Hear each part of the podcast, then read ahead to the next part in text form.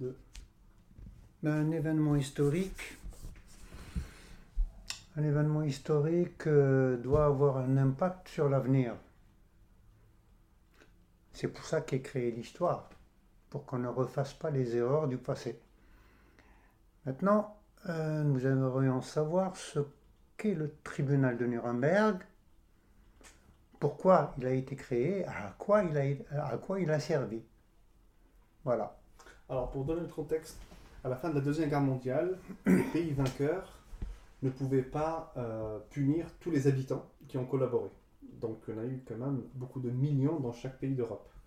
Donc, effectivement, si je prends l'exemple de la France, euh, donc pendant l'occupation, 98% des Français étaient collaborationnistes. Euh, juste après l'indépendance, à 98%, ils sont devenus tous résistants.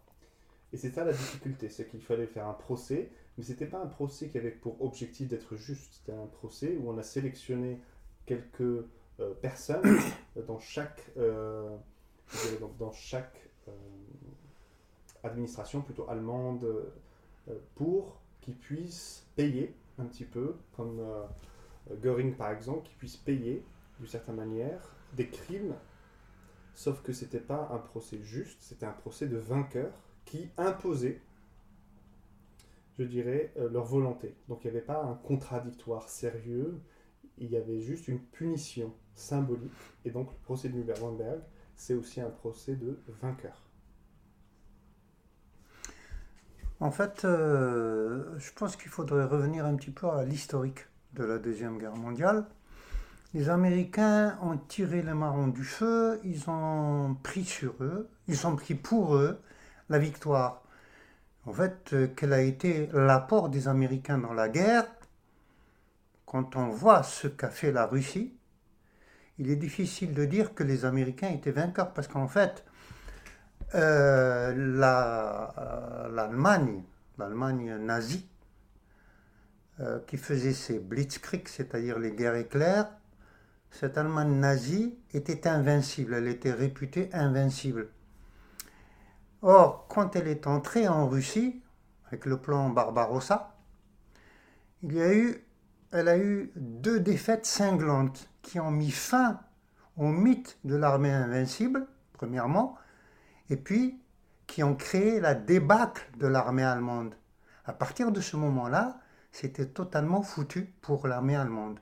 Donc il y a eu en premier lieu, entre 42 et 43, fin 42, début 43, la bataille de Stalingrad, qui était très importante, qui a déjà créé une grosse défaite pour les Allemands, puisqu'il y a eu 250 000 prisonniers allemands avec un maréchal, qui plus est, cerise sur le gâteau, euh, von Paulus, qui s'est rendu avec ses 250 000 hommes, et il y a eu 150 000 morts.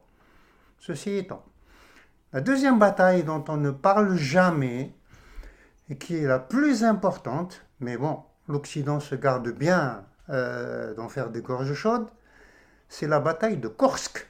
Ça, c'est la plus importante. C'est celle-là qui a détruit totalement l'armée allemande, puisqu'il y a eu déjà euh, l'opposition de 2 millions d'hommes. Elle a réuni 2 millions d'hommes en face à face, c'est-à-dire à peu près 900 000 Allemands et 1 million 100 Russes, 1800 euh, avions, euh, avions Messerschmitt allemands, et puis 3600 euh, chars, me semble-t-il. Oui. Bon, c'était la bataille la plus importante. Là, l'armée allemande a reçu une grosse défaite. Et à partir de ce moment-là, c'était foutu pour l'Allemagne. Bon, ensuite, euh, les, Russes ont progressé jusqu'à Berlin. Donc, la, véritable défaite de l'Allemagne est due à la Russie, qui a perdu, ne l'oublions pas, 27 millions d'hommes. Pas les Américains, qui n'en ont perdu que 50 000. Voilà, donc ça c'était le premier point. Alors ensuite, il y a eu ce qu'on appelle le, fameux procès de Nuremberg. Euh, c'était c'était pas un procès, c'est une mascarade en fait. Euh, pourquoi? Parce que c'était les vainqueurs qui châtiaient les vaincus. Parce que je voudrais qu'on se pose la question pourquoi il y a eu un procès de Nuremberg? Puis on en a sorti les crimes de guerre, les crimes contre l'humanité et le génocide. Fort bien. Fort bien. Alors, dans ces conditions, qu'on m'explique pourquoi le génocide des Herero en 1912, en Afrique du Sud, on n'en a jamais parlé. Personne ne connaît le génocide des, des Et il y en a eu d'autres génocides. J'en passe et des meilleurs. Pourquoi on n'en a jamais parlé? Pourquoi il n'y a jamais eu de tribunal international pour cela? Jamais. Parce que là, je vais être direct. Là, en fait, on a puni Hitler, on a puni les vaincus pour leur apprendre qu'il ne faut pas détruire les Occidentaux. Là, c'est très clair. Quand il s'agit des Africains ou d'autres, des Indiens, etc., on s'en fout royalement, il n'y a pas de tribunal pour ça. C'est pas intéressant. Mais quand on parle de l'Occident, là, on punit parce que Hitler s'en est pris d'abord à des Occidentaux. Il a commencé déjà par la Pologne. Donc c'était des Occidentaux, des Européens, etc. etc. Donc on l'a puni surtout pour ça. Voilà. juste pour revenir un, petit peu au procès de Nuremberg, sachez aussi que dans, ce procès-là, il manquait aussi parmi les vainqueurs les Chinois. Alors on m'a pas proposé de venir parce qu'ils étaient de l'autre côté alors qu'ils étaient officiellement des vainqueurs. Pareil pour la partition d'Allemagne, ils n'étaient pas invités. J'étais pas très intéressé aussi, mais bon. Euh, l'idée c'était si on punit dans un procès public euh, et que plusieurs gradés de, chaque armée, de chaque, plutôt allemand bien sûr, vont être punis, il n'y aura pas besoin, par exemple plusieurs euh, hommes d'affaires, ce type, ce type de choses, si on en punit deux ou trois, il n'y aura pas besoin d'en punir une centaine, qui travaillent toujours aujourd'hui. Donc certaines entreprises comme Krups, comme Renault, etc., ont participé, mais après la guerre, on leur a dit, ok, c'est bien sympathique, euh, certains d'entre nous vont être punis, d'accord euh, pour la symbolique, euh, et d'autres non. Donc en fait, alors moi je suis pas d'accord par rapport au principe que c'est pour surtout l'Occident, parce que tout vainqueur, comme la France qui a, qui a perdu avec, après la défaite de Napoléon, ils ont voulu aussi punir la France au maximum sur certains aspects. Merci Talleyrand qui a conservé les, frontières françaises et qui a réussi à, faire passer la France pour un pays vainqueur. Mais la difficulté, c'est que chaque pays, dans ce procès qui était pour une fois public, c'était choisir les gens et les punir. La difficulté, c'est qu'un militaire doit obéir par principe sur ses ordres. Et c'était la grande difficulté de Göring qui disait que les États-Unis, dans, dans le rapport, euh, je dirais, de, ségrégation des Noirs chez eux, en fait, respectaient les mêmes choses que eux ils faisaient. Et pareil, il leur disait, bah, moi je suis un militaire, je n'ai fait qu'obéir. Donc vous ne pouvez pas me punir parce que j'ai fait mon devoir de militaire. Je ne suis pas. Donc vous pouvez punir, je dirais, la, tête, le gouvernement, ce type de choses, mais pas les personnes. Un, gardien de, je dirais, de, de, camp de concentration, ce type de choses, exécutait selon lui euh, son travail. Il y en avait un autre qui veillait à ce que les trains qui emmenaient vers Auschwitz, bien sûr, étaient à l'heure, qui a été aussi euh, condamné, mais qui expliquait, et c'est ça la grande difficulté, qui expliquait, ben moi j'ai fait que mon travail. Sauf que c'était un, mode symbolique, donc les mêmes pays qui vont devenir ensuite euh, membres du Conseil de sécurité de l'ONU, donc les cinq vainqueurs, vont imposer en fait dans ce procès tous les éléments qui leur plaisent. Donc c'est toujours des négociations. Hein. Donc on n'a pas pris les personnes parce qu'ils avaient fait des bêtises ou quoi que ce soit. Non, on a pris des personnes où tout le monde était prêt à sacrifier. Donc parce qu'il fallait mettre d'accord l'URSS avec les États-Unis, avec la Grande-Bretagne et la France, etc. Et ils n'étaient pas toujours d'accord sur qui devrait le faire. Mais ils ont fait un grand procès et donc à partir de là, ils ont dit on a fait le procès, on a réglé tout ça. Et on se rend compte que en fait, euh, c'était très symbolique pour punir certaines personnes et surtout laisser la majorité écrasante continuer à travailler dans les administrations, dans les entreprises, dans les organes de l'État, dans les organes internationaux. Certains d'entre eux euh, ont été aussi rapatriés dans d'autres pays, Amérique du Sud, les États-Unis, parce qu'ils avaient une valeur militaire. Par exemple, il y avait des stratèges extrêmement qui ont formé ensuite des pilotes euh, par exemple des pilotes américains.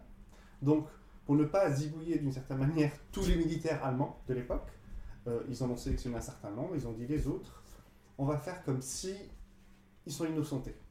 Et donc le procès Nuremberg était très public, c'est-à-dire ils ont fait énormément de publicité pour faire croire que tous ceux qui avaient commis des atrocités ont été punis.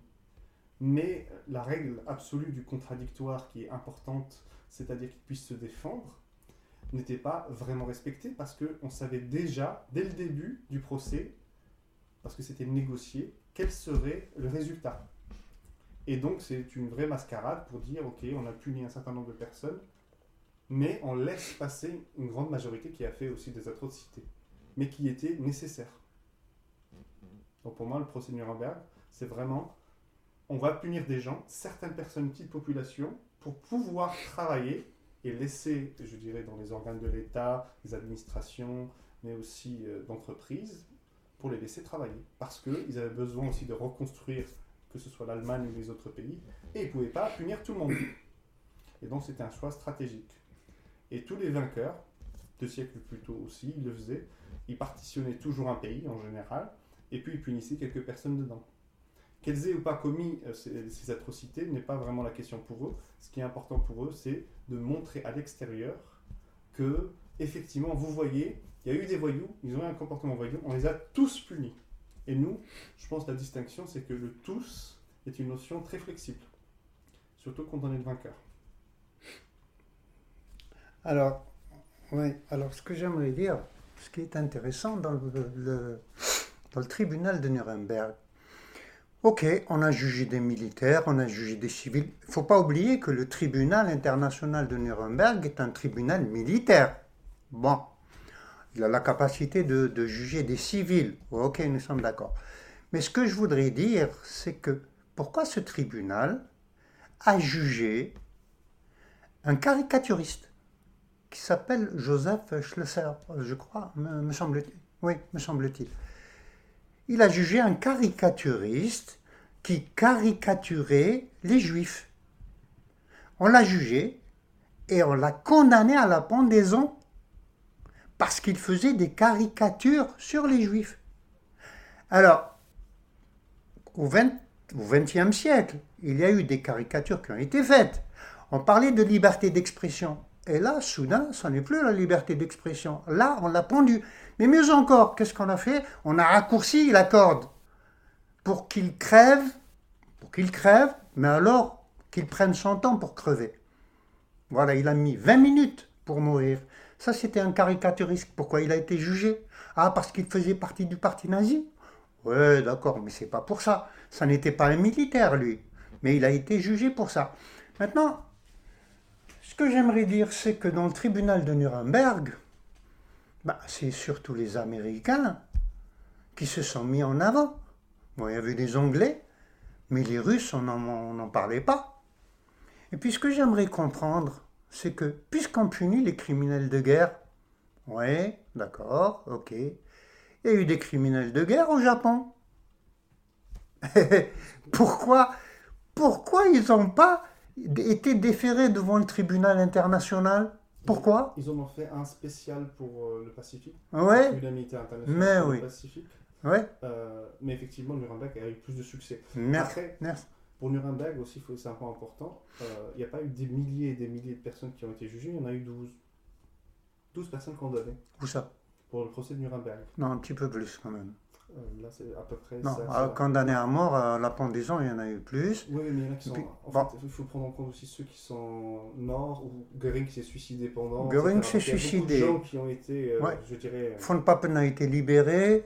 Alors, ce qui est marrant, Médicalement, il a par exemple Crump, il a été considéré comme il était malade, euh, médicalement inapte, il n'a pas été jugé. Donc en fait, sur ce groupe de personnes, il n'y en a pas beaucoup, mais effectivement, c'était, je pense, euh, en termes de marketing, c'était le premier procès où il y avait la presse internationale. On les a laissés rentrer. Ouais. Habituellement, les vainqueurs décident ce qu'il y aura, Ouais, ouais. qui va être puni, et puis c'est tout. on est Ce d'accord. qui a toujours été fait. Donc là, c'était la première fois où on faisait rentrer la presse internationale euh, pour leur dire, ok, euh, on va, on va trouver ces personnes-là, leur faire un procès, etc. Oui, mais ce que j'aimerais comprendre aussi, pourquoi on a puni celui qu'on appelait le loup de l'Atlantique, c'est-à-dire l'amiral de Nitz? Pourquoi il a été puni? C'est un militaire. Il n'a rien de nazi. Il n'était pas dans le parti nazi. Parce que ça Rien à pas- voir. Ça ne suit pas une logique. Un vainqueur décide. Ah voilà, il décide. C'est bien ce que je dis. La seule, le point positif, je dirais d'une certaine manière, c'est juste d'avoir euh, fait émerger cette notion qui est très flexible, pas encore bien posé, de crime contre l'humanité. Maintenant, Mhm. effectivement, si le vainqueur décide qu'est-ce qui est crime, qu'est-ce qui n'est pas crime, parce qu'il y a eu des crimes par tous les pays, par tous les éléments, euh, ils n'ont pas été jugés tous les mêmes. Et le, le plus évident, c'est quand même euh, Hiroshima et Nagasaki. Absolument. Alors, Ah ben voilà, merci, justement. Alors, Hirosh, puisque ben, je vais rebondir là-dessus. Ça, ça sera le prochain épisode. D'accord, mais juste on va en parler très très rapidement. Euh, si on appelle un crime contre l'humanité génocide crime de guerre, euh, toutes les qualifications, c'est la bombe, les deux bombes atomiques, le 6 et le 9 août, sur Nagasaki et Hiroshima. Les deux bombes atomiques qui ont été larguées, non pas sur des militaires, mais sur des civils. Hmm. Alors, ce serait pas mal de faire un autre procès. Voilà. Et qui connaît le nom de Harry Truman? Personne. Parce qu'on n'en parle pas. Parce qu'on fait semblant qu'il n'a jamais existé, le mec. Hein? Donc, Harry Truman n'a jamais existé. Personne ne le connaît. Parce que c'est pas les vainqueurs. Encore une Voilà, fois, c'est les vainqueurs parce qui décident. Voilà, c'est le vainqueur qui décide. Nous sommes, nous sommes d'accord. Si on prend les Incas, on connaît les Incas qu'à travers l'œil des Espagnols. Des Espagnols. Absolument, voilà. Ils découpaient des, des cœurs et tout. Voilà. Donc, ouais. C'est toujours. Ok, Voilà. merci beaucoup. On va s'arrêter là pour cet épisode-là. Et le prochain épisode, ce sera sur les crimes de guerre et particulièrement pourquoi Hiroshima et Nagasaki n'ont pas été pris en compte. Ok. Merci à tous.